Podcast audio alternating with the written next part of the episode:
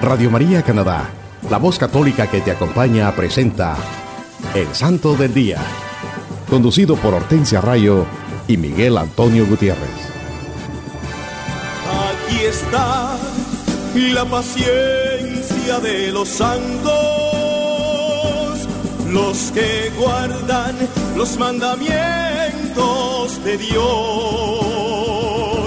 los que prefieren morir antes que negar su fe. Aquí está la paciencia de los santos.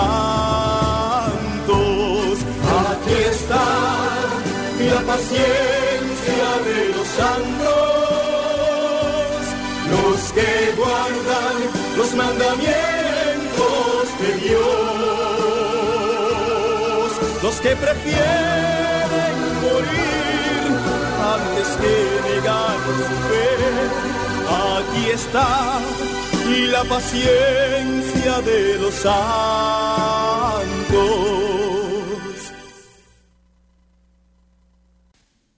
Hola queridos hermanos, reciban la gracia y la paz de Dios Padre y de Cristo Jesús nuestro Salvador desde Toronto a través de Radio María, Canadá. Es una bendición llevar a ustedes la vida e historia de los santos de nuestra Iglesia Católica en su programa evangelizador El Santo del Día y Siete Minutos con Cristo. Querido hermano que nos escuchas en cualquier parte del mundo, también puedes ir a la internet o al sitio de Google y escribir radiomaria.ca diagonal sdd y esto te llevará directamente al website o página en la internet de El Santo del Día, donde podrás tener acceso a todos los episodios anteriores. Mis hermanos, hay un camino que nos lleva a la santidad. Y este camino hacia la santidad ha sido recorrido por muchos, por más de dos mil años. En este programa lo mencionamos siempre, hombres y mujeres de todas las edades, de diferentes orígenes sociales y diferentes ocupaciones, han caminado por este camino de la santidad. Cuando nosotros tomemos la decisión de recorrer este camino santo, tenemos que acudir a aquellos que ya lo recorrieron para que nos guíen y estos son los santos de nuestra Iglesia Católica.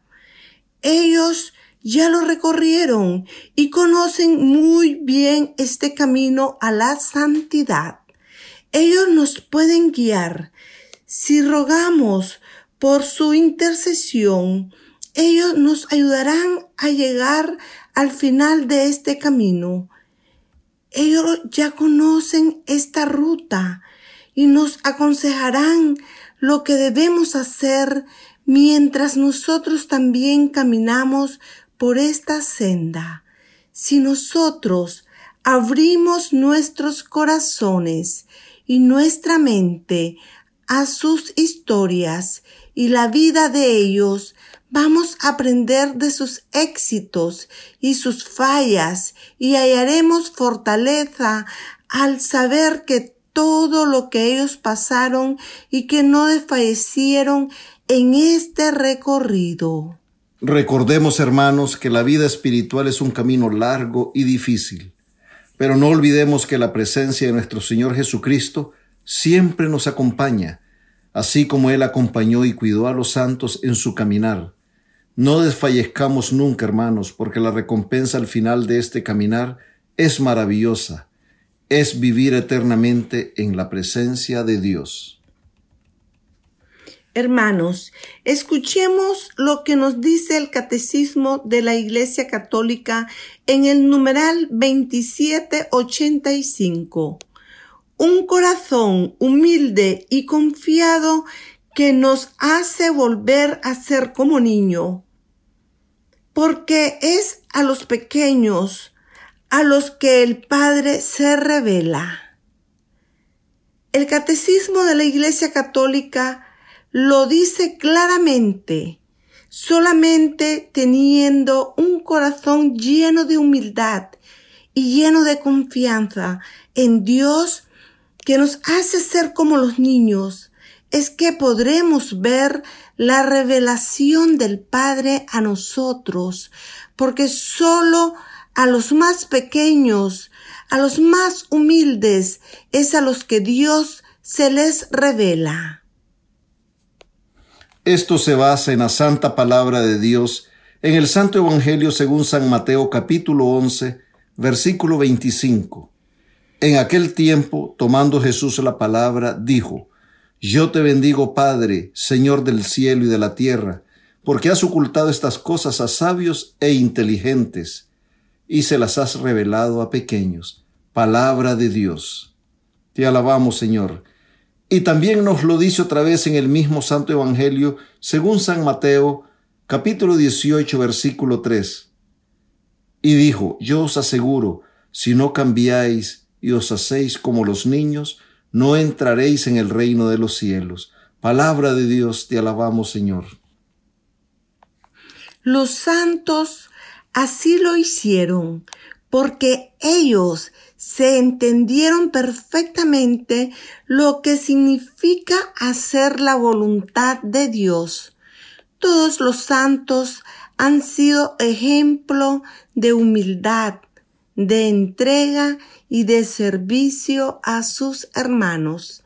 Y así como un niño confía plenamente en su papá, ellos son con humildad y confianza tomaron la mano de Dios y se dejaron guiar por Él, con un corazón abierto al amor de Dios y fieles a las enseñanzas de nuestro Señor Jesucristo. En este día los acompañamos su hermana Hortensia y su hermano Miguel. Y recuerden que también tendremos nuestra habitual sesión de los siete minutos con Cristo para que nos pongamos en actitud de oración, pidiendo al Santo Espíritu de Dios que nos ilumine y fortalezca para que reflexionemos en este mensaje y así la luz de Cristo y su santa palabra llenen nuestros corazones de su amor, paz y sed de la justicia de Dios. Hermanos, como se lo mencionamos al comienzo, les tenemos un programa lleno de bendiciones que nos ayudarán a enriquecer y fortalecer nuestra fe católica. Vamos a hablarle de los amigos de Jesucristo, los santos y santas de nuestra Iglesia Católica, que entregaron todo por Cristo, que nos han dejado ese ejemplo de amor, de paz, de humildad, de servicio a nuestros hermanos, para que nosotros también así podamos seguir su ejemplo, podamos venerarlos, podamos pedir su intercesión, porque ellos son los que interceden por nosotros ante nuestro Señor Jesucristo para que recibamos esas, esas gracias y bendiciones que solo nuestro Señor Jesucristo puede darnos a través de la intercesión de los santos. El 12 de octubre celebramos a Nuestra Señora del Pilar. La tradición de la Virgen del Pilar se remonta a la época inmediatamente posterior a la ascensión de Jesucristo, cuando los apóstoles predicaban el Evangelio se dice que Santiago el Mayor había desembarcado en la península por el puerto de Cartagena, España, donde fundó la primera diócesis española, predicando desde entonces por diversos territorios del país. Los documentos dicen textualmente que Santiago llegó con sus nuevos discípulos a través de Galicia y de Castilla hasta Aragón, donde está situada la ciudad de Zaragoza, en las riberas del río Ebro. Allí predicó Santiago muchos días, y entre los muchos convertidos eligió como acompañantes a ocho hombres, con los cuales trataba de día del reino de Dios, y por la noche recorría las riberas para tomar algún descanso. En la noche del 2 de enero del año 40, Santiago se encontraba con sus discípulos junto al río Ebro cuando escuchó voces de ángeles que cantaban Ave María. Gratia plena y vio aparecer a la Virgen, Madre de Cristo. de pie sobre un pilar de mármol. La Santísima Virgen, que aún vivía en carne mortal, le pidió al apóstol que se le construyese allí una iglesia con el altar en torno al pilar donde estaba de pie y prometió que permanecerá en este sitio hasta el fin de los tiempos, para que la virtud de Dios obre portentos y maravillas por mi intercesión con aquellos que en sus necesidades imploren mi patrocinio. Desapareció la Virgen y quedó allí el pilar.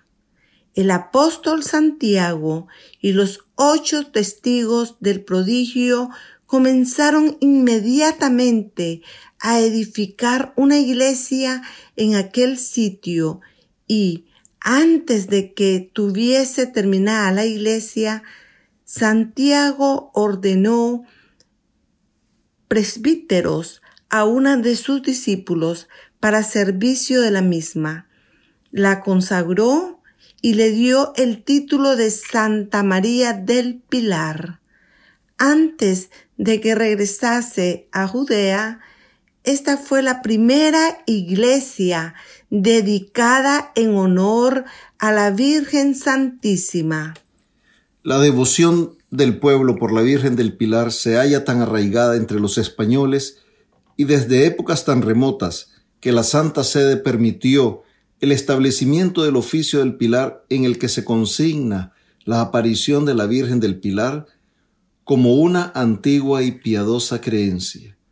En 1438 se escribió un libro de milagros atribuidos a la Virgen del Pilar, que contribuyó al fomento de la devoción, hasta el punto de que el rey Fernando el Católico dijo, creemos que ninguno de los católicos de Occidente ignora que en la ciudad de Zaragoza hay un templo de admirable devoción sagrada y antiquísima, dedicado a la Santa y Purísima Virgen y Madre de Dios Santa María del Pilar, que resplandece con innumerables y continuos milagros. El Papa Clemente XII señaló la fecha del 12 de octubre para la festividad particular de la Virgen del Pilar, pero ya desde siglos antes en todas las iglesias de España y entre los pueblos sujetos al rey católico se celebraba la dicha de haber tenido a la Madre de Dios en su región cuando todavía vivía en carne mortal. Tres rasgos peculiares caracterizan a Nuestra Señora del Pilar y la distinguen de otras advocaciones marianas. El primero es que se trata de una venida extraordinaria de la Virgen durante su vida mortal, el segundo rasgo constituye la columna o pilar que la misma señora trajo para que sobre él se construyera la primera capilla, que de hecho sería el primer templo mariano de toda la cristiandad. Y el tercer rasgo es la vinculación de la tradición pilarista con la tradición jacobea. Por ello, Zaragoza y Compostela, el Pilar y Santiago han constituido los ejes fundamentales en torno a los cuales ha girado durante siglos la espiritualidad de España.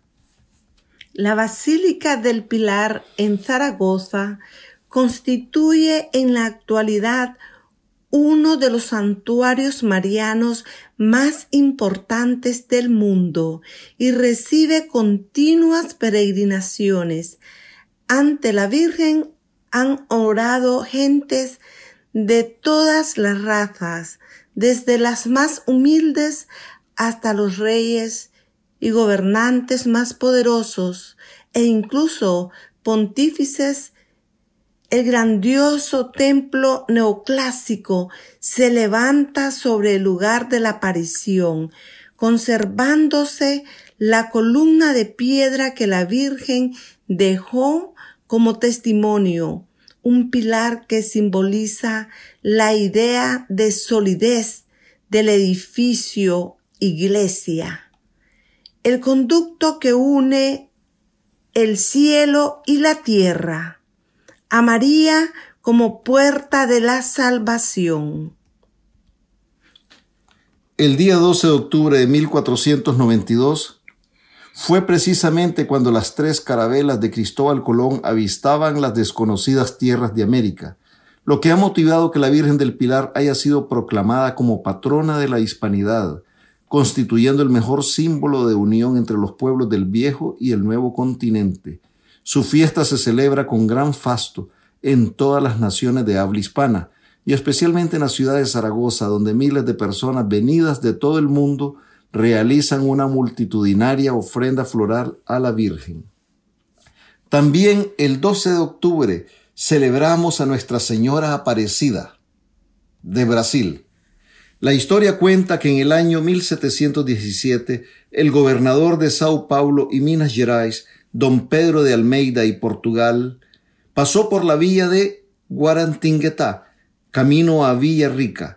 Por tal motivo los pobladores del lugar, queriendo agasajar al invitado, solicitaron a tres pescadores una provisión de peces. Estos hombres se encontraban en el río Paraiba, arrojando sus redes en el agua, cuando de repente al levantar una de ellas encontraron una figura rota de terracota de la Virgen de la Concepción, de tan solo 36 centímetros. Primero hallaron el cuerpo y al arrojar otra vez la red lograron ubicar la cabeza.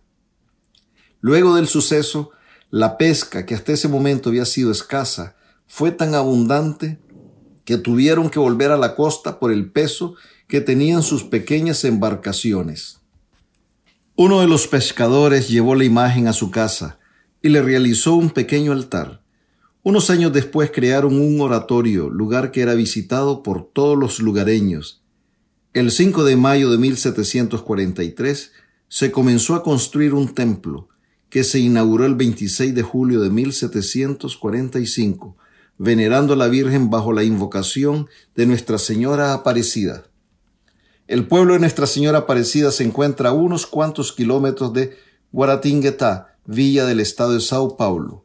Se ignora completamente cómo es que la imagen fue a parar al río, pero sí se conoce su autor, un monje de Sao Paulo, llamado Frei Agustino de Jesús, quien la moldeó en el año 1650. La Virgen es de color moreno y está vestida con un manto grueso bordado. Sus manos se ubican en el pecho en posición de oración fue coronada solemnemente en 1904 por don José de Camargo Barros, obispo de Sao Paulo. El 16 de julio de 1930, Pío XI la declaró a Nuestra Señora Aparecida patrona de Brasil. El día 4 de julio de 1980, el Papa Juan Pablo II visitó el santuario y le dio el título de basílica. El 13 de octubre celebramos a San Gerardo de Aurillac. Él llevó una vida de santidad en el mundo durante un periodo particularmente decadente y desordenado. Nació en el año 855 y tomó el título de conde de Aurillac de su padre. Era muy rico y tenía muchas propiedades. Él estaba lleno de amor a Dios y a su prójimo. Dio la mayor parte de sus bienes a los pobres, evitó las extravagancias y la pompa mundana y vivió una vida sencilla y de oración.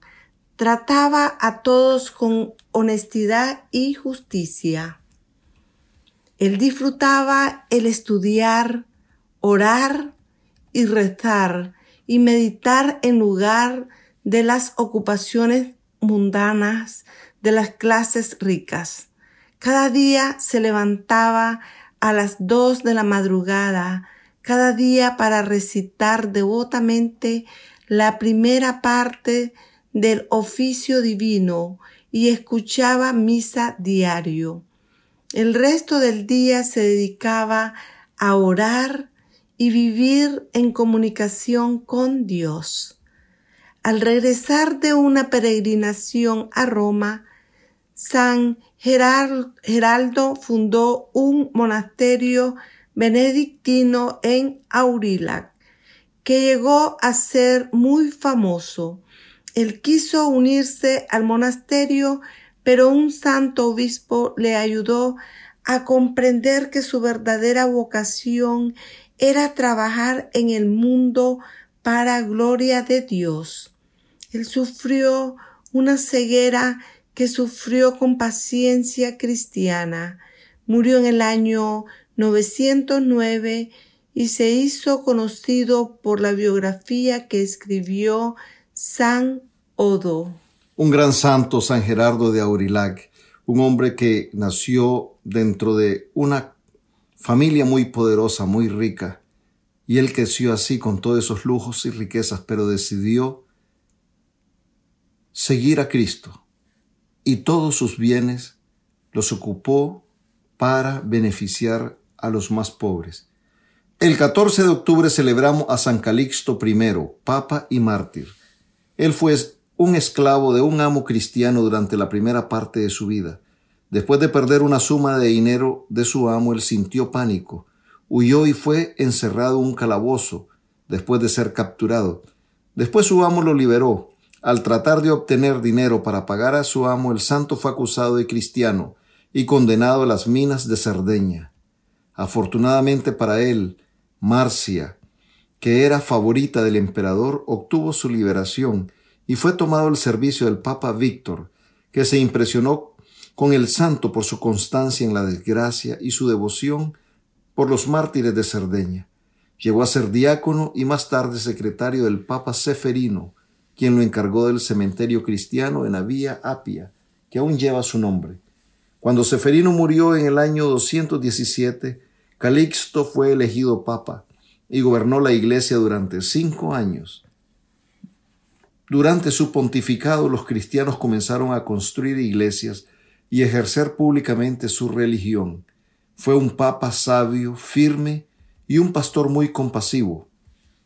Instituyó el ayuno en los días de témporas, breves ciclos, o sea, días de oración y ayunos en determinados tiempos del año. Estableció que las ordenaciones se hicieran en semanas de témporas y la práctica y la absolución de todos los pecados. Fundó la Iglesia Santa María más allá del Tíber y proveyó para el entierro de los mártires. Él mismo sufrió el martirio en el año 222 a manos de una muchedumbre amotinada.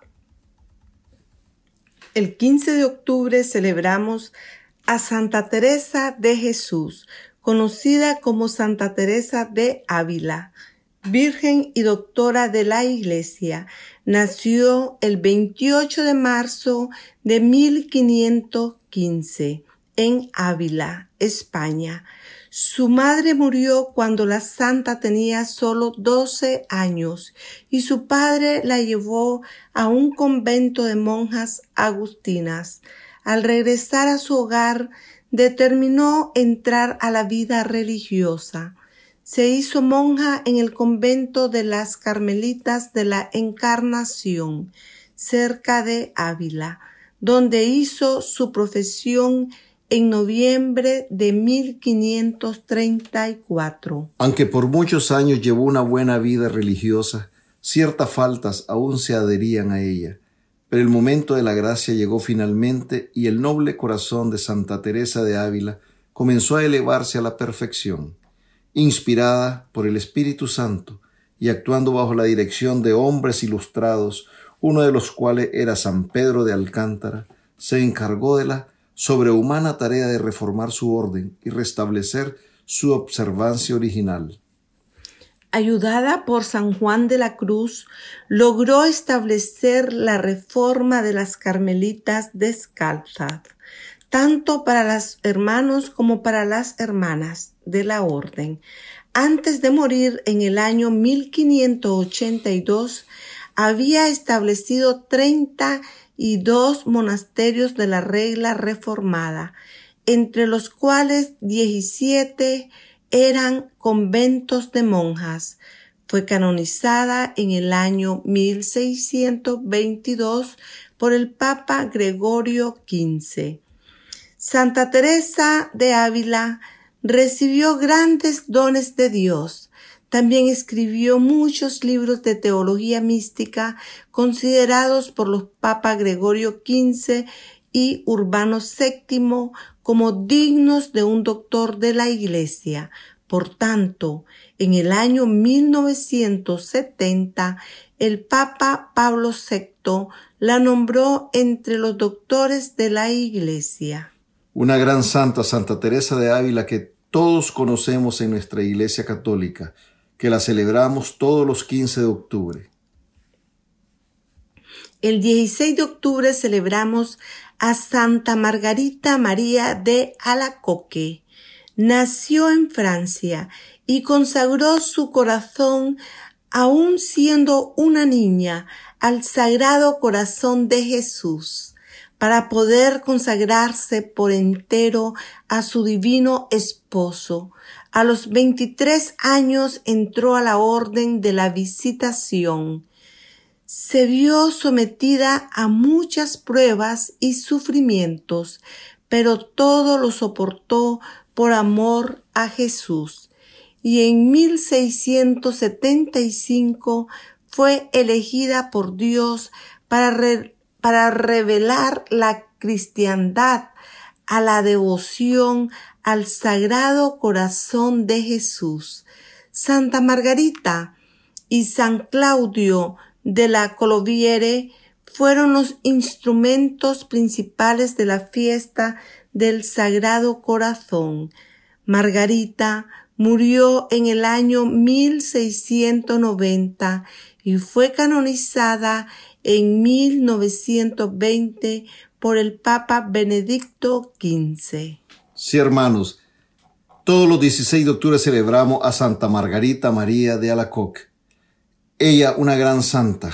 Así también en estos días, en estos tiempos, necesitamos santos como Santa Margarita y San Claudio que nos ayuden a estas devociones como la devoción al Sagrado Corazón de Jesús que tanto necesitamos en estos días para poder recibir gracias y tanta ayuda que necesitamos en nuestra vida espiritual y todo lo que estamos pasando en este mundo. El 16 de octubre también celebramos a Santa Eduvigis.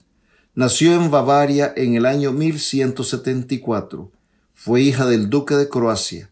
A los 12 años se casó con el rey Enrique I de Silesia y Polonia con quien tuvo siete hijos. Después del nacimiento de su último hijo, se juró con su esposo un voto de, castidad. Tenía un gran celo por la religión y vivió una vida de ermitaña en la corte de su esposo, haciendo muchas mortificaciones penitenciales.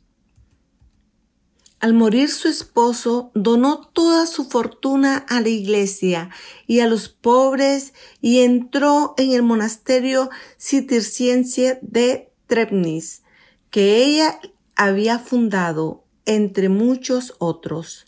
Murió en octubre del año 1243 y fue canonizada en 1266 por el Papa Clemente IV. También el 16 de octubre celebramos a San Gerardo Maella. Él nació en Muro, Italia, en 1726 y teniendo 23 años se unió a los hermanos redentoristas, haciéndose hermano lego profesado. Los hermanos legos profesados son los miembros de una orden religiosa, particularmente de órdenes monásticas, que se ocupan de labores manuales y de los asuntos seculares de un monasterio, con el fin de permitir la plena vida contemplativa de los monjes. Sirvió como sacristán, jardinero, portero, enfermero y sastre, sin embargo, por su gran piedad, extraordinaria sabiduría y don para leer las conciencias, se le permitió que aconsejara a las comunidades de mujeres religiosas. Como otros místicos, este humilde siervo de Dios también tuvo los dones de la levitación y de la bilocación, que es estar en dos lugares a la vez. Su caridad, obediencia y servicio han negado, así como sus incesantes mortificaciones por Cristo, lo hicieron el modelo perfecto de los hermanos Legos. Enfermó de tuberculosis y murió en el año 1755, a los 29 años de edad. Fue canonizado en 1904 por el Papa San Pío X. Se le invoca como patrono de las madres embarazadas, como resultado de un milagro, el efecto de sus oraciones por una mujer que estaba de parto. El 17 de octubre celebramos a San Ignacio de Antioquía, obispo y mártir. Fue converso a la fe y discípulo de San Juan Evangelista.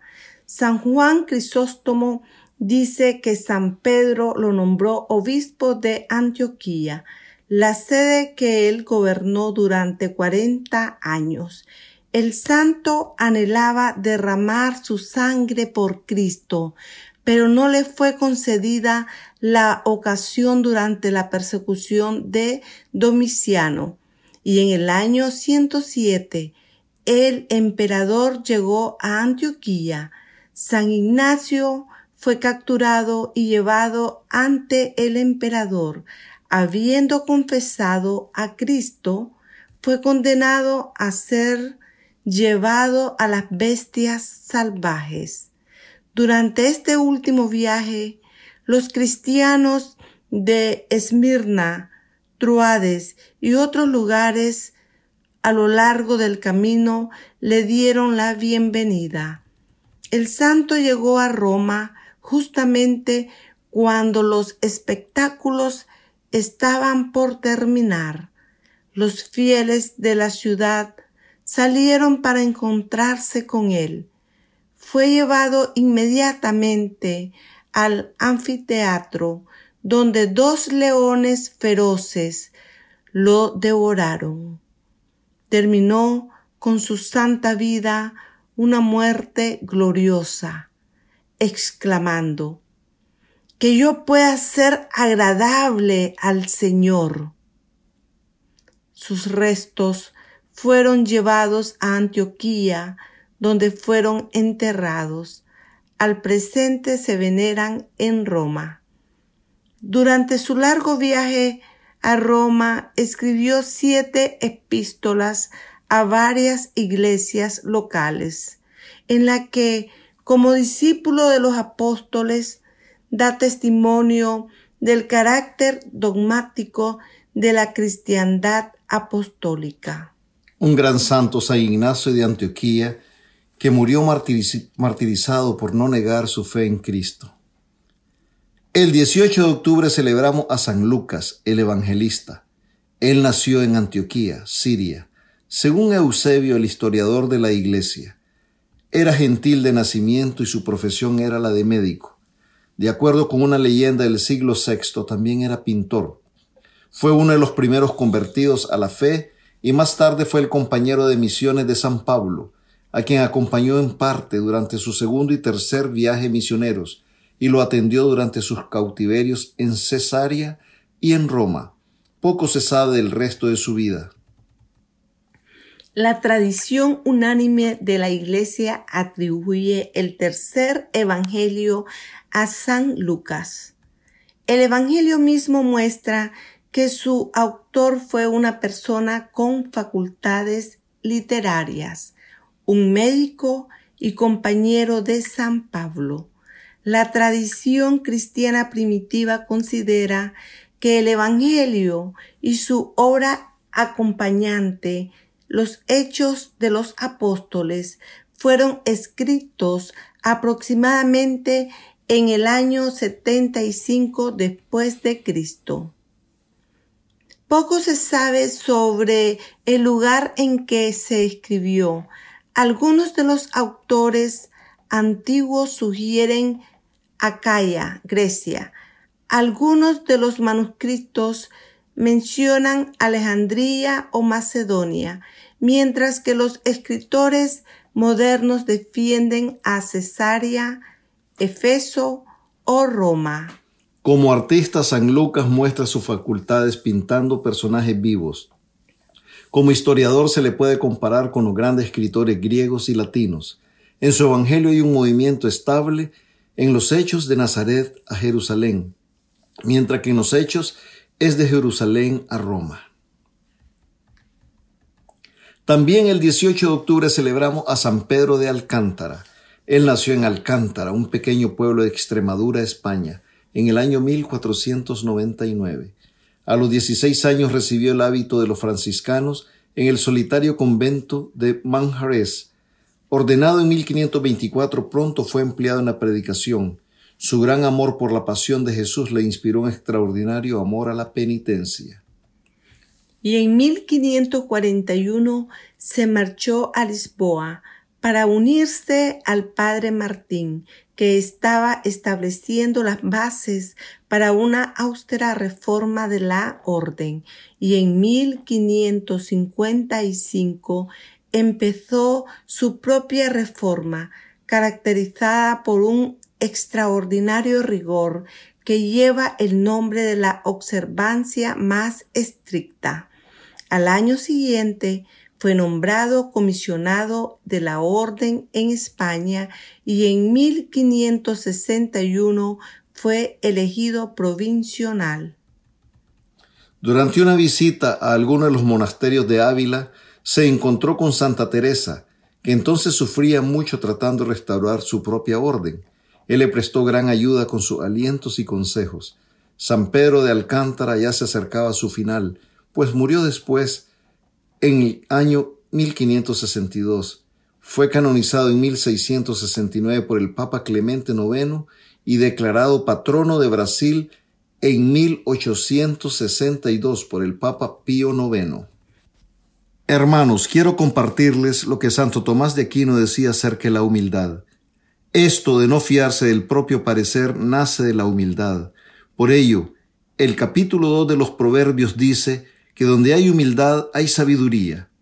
Los soberbios, en cambio, confían demasiado en sí mismo. Esto nos lo dice Santo Tomás de Aquino.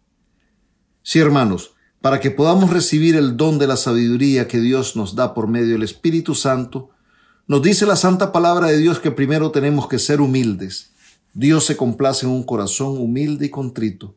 Solo basta ver la vida y enseñanzas de nuestro Señor Jesucristo para darnos cuenta, al ver su ejemplo, cómo es que nosotros debemos y tratar de ser humildes siempre. Hacer de la humildad parte de nuestro carácter cristiano es lo que Dios quiere ver en sus hijos. Cuando somos humildes nos ponemos en las manos de Dios y ponemos todos los aspectos de nuestra vida en las manos de nuestro Padre de la Gloria, nuestras familias, nuestros planes, nuestros proyectos, en fin, todo lo que hacemos en nuestras vidas. Es cuando tomamos en cuenta a Dios en todo lo que hacemos, cuando en nuestro diario vivir le decimos, Señor, guíame, y le preguntamos, Señor, Dime qué quieres que haga. Es allí cuando vamos caminando con humildad y con plena confianza en Dios. Y así podremos ser transformados en criaturas nuevas, obedientes a la voluntad de Dios. Nuestros santos lo hicieron. Ellos hicieron de la humildad uno de los elementos principales de su vivir cristiano. Ellos imitaron al Maestro en la humildad y la paciencia. Siempre recordemos, hermanos míos, que no hay santos sin pasado, ni pecadores sin futuro. Y por ahora vamos a escuchar un bello canto y enseguida regresamos con más de su programa evangelizador, El Santo del Día y siete minutos con Cristo.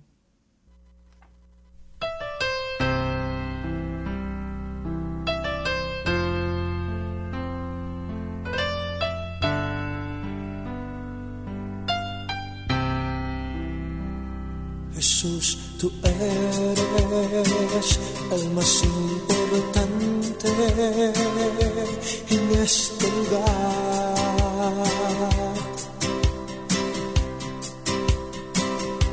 Jesús, tú eres el más importante en este lugar.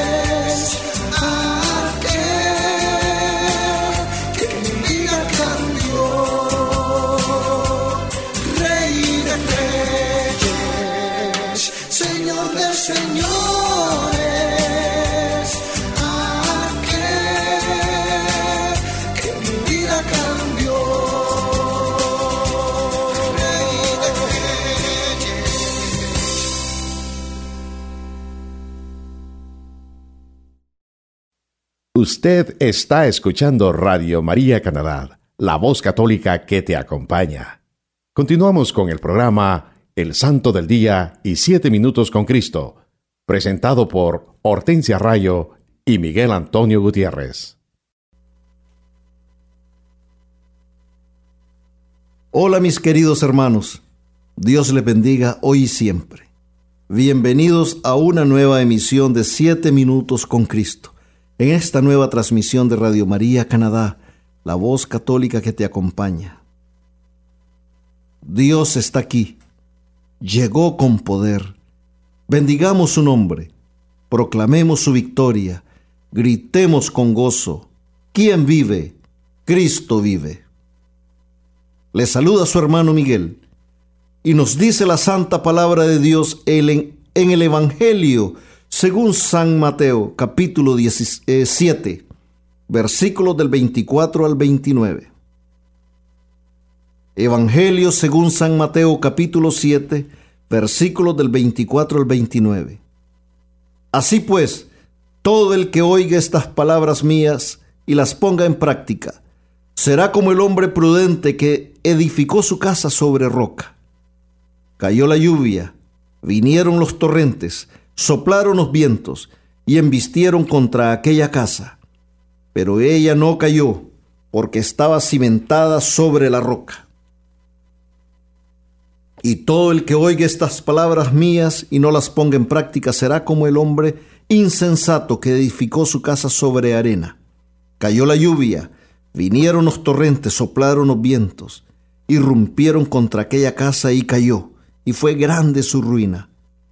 Y sucedió que cuando acabó Jesús estos discursos, la gente quedaba asombrada de su doctrina, porque les enseñaba como quien tiene autoridad y no como sus escribas. Palabra de Dios.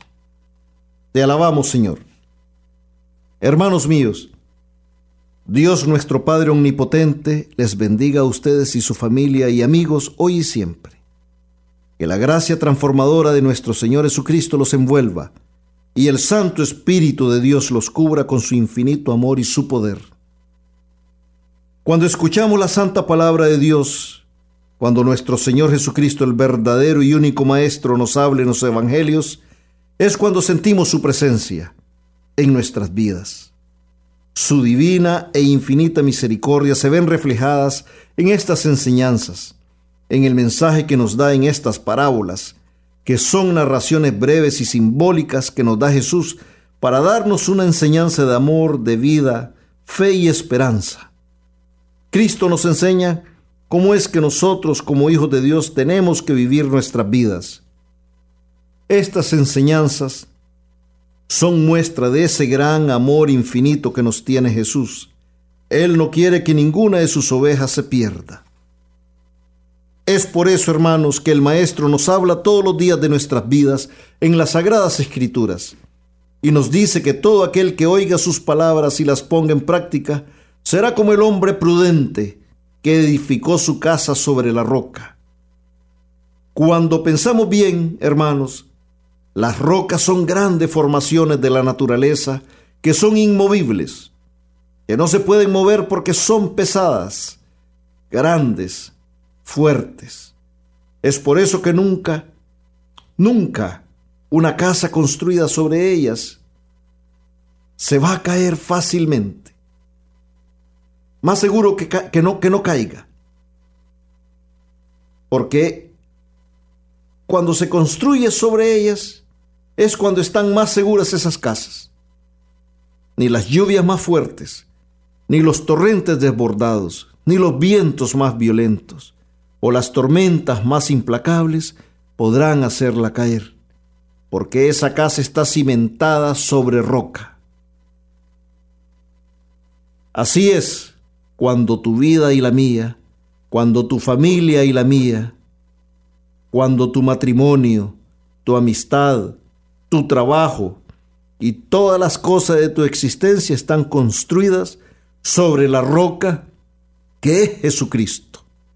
Ninguna tormenta, ningún viento, por muy fuerte y violento que sea, que se presente a nuestras vidas, podrá movernos. Todas estas situaciones y circunstancias y problemas que se presenten en nuestras vidas no nos podrán mover. Y vamos a enfrentarlos porque nuestra vida está cimentada en esa roca que es Jesucristo. Y Él tiene el poder para sanar, liberar y resolver cualquier problema o situación de nuestras vidas, porque Él hace posible todas las cosas y circunstancias que parecen imposibles de remediar. Bendito sea Cristo Jesús, que nos hace victoriosos, porque Él es el Rey de Reyes, el Señor de Señores, y Él está vivo él vive entre nosotros y nunca abandona a sus hijos que claman su poder y su auxilio. Él siempre está con nosotros, hermanos. Por eso tenemos que rogarle a la Santísima Virgen María que interceda por nosotros para que podamos siempre sentir esa presencia de Cristo en nuestras vidas. Hermanos, cuando nuestra vida no está edificada sobre Jesucristo, cuando no ponemos nuestras vidas en las manos de Cristo, seremos frágiles, vulnerables, débiles, y no vamos a poder enfrentar las situaciones adversas de la vida. Y nos vamos a desmoronar ante las pruebas, ante las dificultades, ante los problemas, porque no tenemos en nuestras vidas al que nos fortalece al que nos da su amor y paz y gozo para poder vencer todas esas adversidades. Cuando no estamos en comunión con Cristo Jesús y no nos acercamos a Él, nuestra vida es una casa construida sobre terreno arenoso, con bases débiles, prontas a derrumbarse. Hermanos, nosotros tenemos que clamar el poderoso nombre de Jesucristo en nuestras vidas porque el mundo también viene fuerte hacia nosotros. El mundo está gobernado por un poder también muy fuerte, pero no es más fuerte que Cristo. Por eso nosotros tenemos que clamar el nombre poderoso de Cristo en nuestras vidas y en todo lo que hacemos, porque Él sí puede vencer al mundo. Él venció al mundo. Él venció a la muerte y al pecado en la cruz y también nos hace vencedores a nosotros. Pero para eso nosotros tenemos, hermanos, que tener a Cristo en nuestros corazones. Tenemos que tener al más grande, al más poderoso en nuestras vidas. Y Él se llama Cristo Jesús, el nombre sobre todo nombre. Rey en los cielos, en la tierra y en los abismos. Agarrémonos de la mano de Cristo, hermanos, y Él nos va a guiar por sendas seguras, porque con Él siempre saldremos victoriosos. Él nos los ha prometido, y Él siempre cumple sus promesas. En el Evangelio de San Juan capítulo 16, versículo 33 nos lo dice. Os he dicho estas cosas para que tengáis paz en mí. En el mundo tendréis tribulación, pero ánimo, yo he vencido al mundo, palabra de Dios. Así nos lo dice el Señor, yo he vencido al mundo. Y agarrados de la mano de Él, nosotros también seremos vencedores y victoriosos. Porque siempre Él camina con nosotros, nuestro Señor Jesucristo. Y de su mano nosotros también venceremos al mundo, al pecado, porque Él nos quiere santos. Y no importa la tribulación, porque nuestro pastor es el que venció la muerte y el pecado y nos pide que no nos desanimemos, porque Él está con nosotros. Y con Él no hay temor, angustia, ni inseguridades, ni temores, porque somos hijos e hijas de un rey, de un Dios poderoso, que nos ama sin límites y atenderá siempre nuestras súplicas. Así que pongamos en práctica, hermanos, la santa palabra que Dios nos regala en este día, porque sólo de esa manera nuestras vidas y las de nuestra familia serán colmadas de bendiciones y gracias. Escuchar la buena nueva, los santos evangelios, nos llevará a esa conversión verdadera para transformarnos en verdaderos discípulos de Cristo, porque Él nos habla en las sagradas escrituras y quiere que vivamos esa vida para la que fuimos creados una vida llena de amor, paz y misericordia, una vida plena donde la piedra angular sea Jesucristo. Y así seremos mejores padres, mejores esposos, mejores hermanos, mejores amigos. Y podremos compartir ese amor que Jesús nos da donde quiera que vayamos, así como lo hicieron los santos. Sí, queridos hermanos, que el amor del Padre reflejado en su amado Hijo Jesucristo y la unción del Espíritu Santo siempre esté con nosotros. En este día, hermano, yo te pido que pienses, que reflexiones. Y yo también lo hago, hermano. Pensemos, reflexionemos. ¿Está nuestra casa construida sobre la roca que es Jesucristo? ¿O está nuestra casa, nuestra vida, construida sobre terreno arenoso. Porque si está construida sobre terreno arenoso, y si no estamos seguros sobre lo que está construida, hermano, yo te invito, te invito en este día, que construyamos nuestras casas, nuestras vidas, nuestra existencia sobre la roca que es Cristo para que podamos vivir en esa plenitud, en el amor de Dios, para que nuestra vida se colme de gozo, de felicidad, y cuando vengan las pruebas, tengamos la fortaleza que nos da Cristo a través de su Santo Espíritu para poder vencer esas pruebas, para poder resistir esas pruebas, para poder dominar el pecado. Nosotros no vamos a vencer el pecado, solo Cristo puede hacerlo, pero Él nos da la fortaleza para dominar nuestras pasiones, nuestras debilidades, nuestras ansiedades. Siempre pidamos la poderosa intercesión de la Virgen María para que nuestros ruegos y nuestras súplicas sean escuchadas por el que todo lo puede y es Rey en los, cielos, en la tierra y en todo lugar. Amén. Me despido de ustedes, hermanos, con las palabras de la oración de San Policarpo. Yo te alabo y te bendigo, Padre Celestial, por tu Santísimo Hijo Jesucristo, a quien sea dada la gloria, junto al Espíritu Santo, por los siglos de los siglos. Amén. Y nunca, nunca olvidemos que amar a nuestros hermanos tal y como son y sin condiciones es ser amigos de Jesucristo. Mis hermanos, les dejamos con esta linda reflexión y gracias por acompañarnos y sigan y continúen sintonizándonos en todos los programas de nuestra emisora Radio María Canadá, la voz católica que te acompaña. Hasta la próxima y que Dios me les cuide siempre.